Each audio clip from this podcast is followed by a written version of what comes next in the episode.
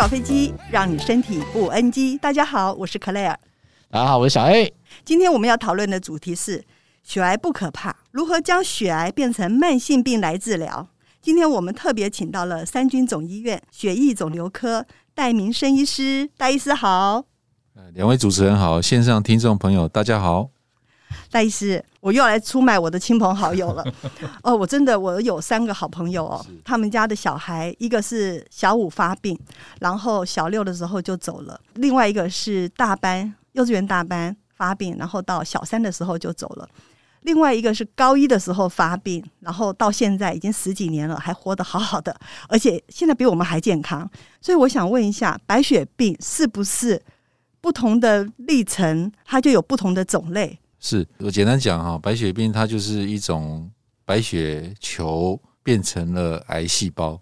你可以想象，就是说骨髓里面就是一个长血球的器官，它就是慢慢长，慢慢长。那身体会有自然的新陈代谢，今血球老的死掉，那新的血球就会从骨髓里面出来。但是发生白血病的时候，这个情况就是完全失控了。那有所谓的急性白血病跟慢性白血病。哦，那急性白血病，你就想象说，诶，一个水桶，诶，上面有个水龙头，你把水龙头一下开到最大，那水桶马上就满了。那满了之后，水就漏出来了。那急性白血病就像这样子，骨髓里面一下哇，就很多血球出来。所以呢，正常我们白血球大概是差不多呃四千五千到一万的中间。那一发生急性白血病的时候，我，一抽血那个白血球会高达几十万。那慢性白血病，它是你把水龙头只开一点点，它就是慢慢滴，慢慢滴，它总有一天会滴到水桶满了。那也不会说一下就满到整个地上都湿湿，它慢慢慢慢流出来。那慢性就是说，这个血球并不会那么快就一下就出来，它是慢慢出来，慢慢出来。所以说，急性来的症状就会比较明显啊，比较猛烈。那慢性呢，就不太会说那么明显的这些症状。那意思，这个三个小孩他们发病都是十几年前的事了啦。是。那这三小孩，我知道他们的父母都有给他们很积极的治疗，好像通通都有化疗。那么，我想过了这十几年，科技日新月异，有没有什么新的方法可以让他们化疗不要这么痛苦呢？是这样的，就是说我们刚刚讲到白血病哈，那就是所谓的血癌哦，因为既然是骨髓里面造血出了问题。那我们就第一步要先用化学治疗来让它的造血功能恢复正常。血球长得太多了，就要用药物把这些过多的血球尽量把它消灭掉，因为这是不好的东西，是癌细胞。那可是呢，这个造血系统是这样子，我们虽然用药物把它控制住了哦，但这个为什么会产生白血病？就是基因调控可能出了问题。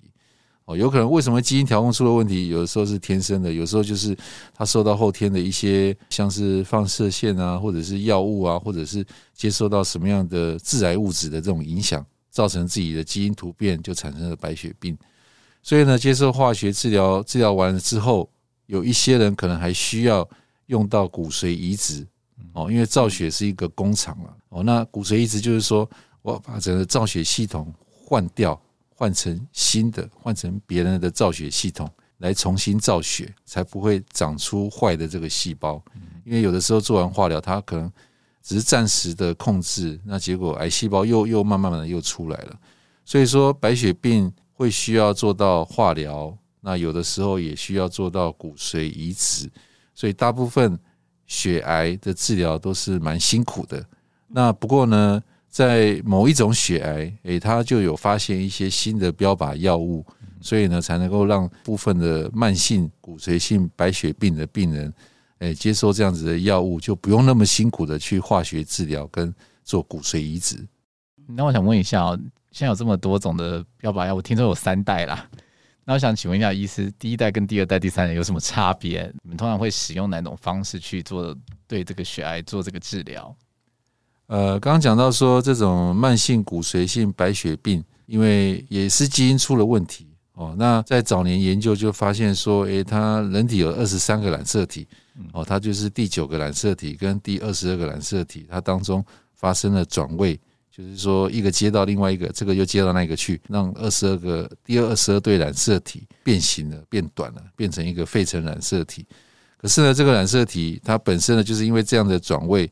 把两个不同的基因把它并在一起，那意思就是说，有点像是天雷勾动地火，那所以这两个基因就会去刺激，刺激让血球就一直生长，一直生长，哦，那就变成这个慢性骨髓性白血病。后来发现了这个新的标靶药物，哦，就是针对这个突变的这种基因，哦，叫做 BCR-ABL 这个基因去抑制它。那结合上去之后，就让这样子的状况能够完全的控制了。好，那第一代当然就是最早出来的这个药物。那这样的药物呢，它就是能够很有效的控制，但是呢，少数诶发现控制效果不好，所以呢，在药厂又慢慢研发出第二代哦，有第二代这个药物。那当然，第二代呢看起来也有比第一代诶不错的这个效果。不过呢，就是说新的药物有新的疗效，也会有不同的副作用，比如说。诶，常见的会有水肿啊，可能会有肺积水啊，或者是脚肿，或者是关节痛，或者是肠胃道不舒服。而且大部分的病人哦，四十岁、五十岁，他可能要上班啊，哦，因为这些症状，他可能就一直休息，没办法上班，哦，对他生活品质也有相当的这个影响。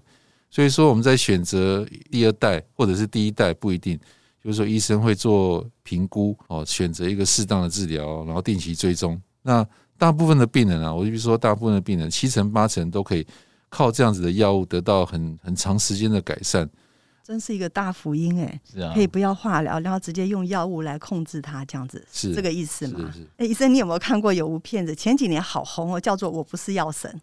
哎，有啊，有看过，有看过。其实那部片虽然呃，我觉得笑中有泪。那那些白血病的病友为了取得那些药啊，我觉得他们真是太辛苦了，而且要花好多好多的钱。我看完以后，你知道，我做的第一件事情就去爬文，去看 Google，因为他讲的就是什么原厂药和学名药，能不能请医师您简单的讲一下？呃，今天是这样子哈，就是说这个药厂哦，他们研发出来，他们必须要有一定的品质管控。嗯，那不只是说它的品质，就是说它的药的纯度，还有它的一些呃化学结构式，都一定要完全的精确的掌控。那而且要经过临床试验。哦，确实有一定的疗效，它才能够得到呃药品管理局啊 FDA 的合可。那这个就是原厂药。那这个药物它的化学结构式，这些都是公开的。哦，所以一般的大学甚至实验室，它就可以去合成这个药了。但是合成之后呢，这个品质可以吗？所以说，这个原厂的药，当它专利期过了，诶，大家药厂也都可以来做这样的药物，但是他们还是需要。呃，有这样子的品管跟他的一些临床试验来证实说，它的药物纯度、品质都没有问题，那它才可以跟呃原厂药一样，呃上市。那它是药品管理局合可的用药，表示说它跟原厂药基本上是一模一样的，一模一样的疗效，当然也可能是一模一样的副作用，只是说当初呃会有这样的学名用药，也是一些呃这个花费的这个考量啦，呃在。差不多三十年前哦，像像这样的标靶药物，诶，那个真的是天价哦，一个月也许花费个三四百万都不算少。一个月三四百万是三十年前的三四百万吗？是，那很多钱呢，很贵。哇，那不是一般人看病得起哎。是，所以说当年我们在讲，你说是玩笑话，但是你听了会有点心酸了哈。慢性骨髓性白血病在那个时候，呃，有这个药。但是呢，呃，药拿不到，因为要自费。那吃药要吃多久？这个药就是要长期吃药。我们那时候就说，家里有几栋房子就吃多久。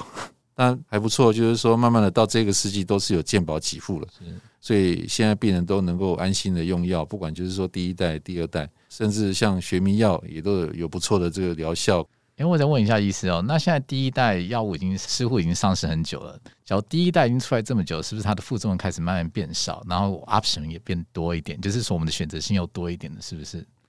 在临床上，我们在一些试验看起来，诶，第二代好像会比第一代的疗效诶好一些，所以说现在当然有蛮多的医生在选择治疗上，一开始会选择第二代，但并不会。说，哎，第一代我们就完全不用了，不，并不会，因为第二代还是会用到有一些病人他没有办法耐受这样子的副作用，那也有一些病人他能够用第一代也也都控制的很好的，哦，所以说不管是第一代、第二代，这个都是我们在治疗上的选项了。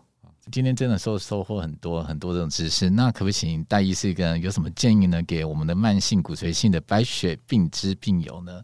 如果在线上的听众。呃，刚好也是这样子的病，那呃，其实也不用说太担心，因为现在有很好的这个治疗药，大部分也都能够控制得很好。那有什么样的副作用，就跟医生好好的讨论，诶，千万不要说就擅自停药。那医生也会根据这个副作用调整剂量或调整用药，让病人能够得到病情控制，也能够让生活品质改善。那也不用说太担心，因为现今的医疗科技真的是蛮进步的，有很多有越来越多的这个新药，所以就是说要配合医生好好的治疗。诶，有什么问题啊？就是尽量尽量要反映。我发现有些人就是说。有一些蛮专业的病人哈，他们来看诊的时候，他会坐下来就会拿出他的笔记本。呃，第一点我要问什么，第二点要问什么，第三点我可不可以做什么？然后问完之后，呃，谢谢医生，他就出去了，这样非常有效率。所以说，病人不只是说要要能够好好接受治疗，也要知道说怎么样告诉医生，怎么样问医生他想要问的问题。今天非常谢谢戴医师来到我们节目现场，告诉我们这么多有关白血病的医学知识。如果各位听众您身体有任何问题，记得一定要寻求专业的协助哦。对我们今天节目有任何问题，也请您在下方留言。喜欢我们，记得订阅、按赞、分享，并开启小铃铛。健康搞飞机，让你身体不 NG。我们下次再见喽，拜拜，拜拜，拜拜。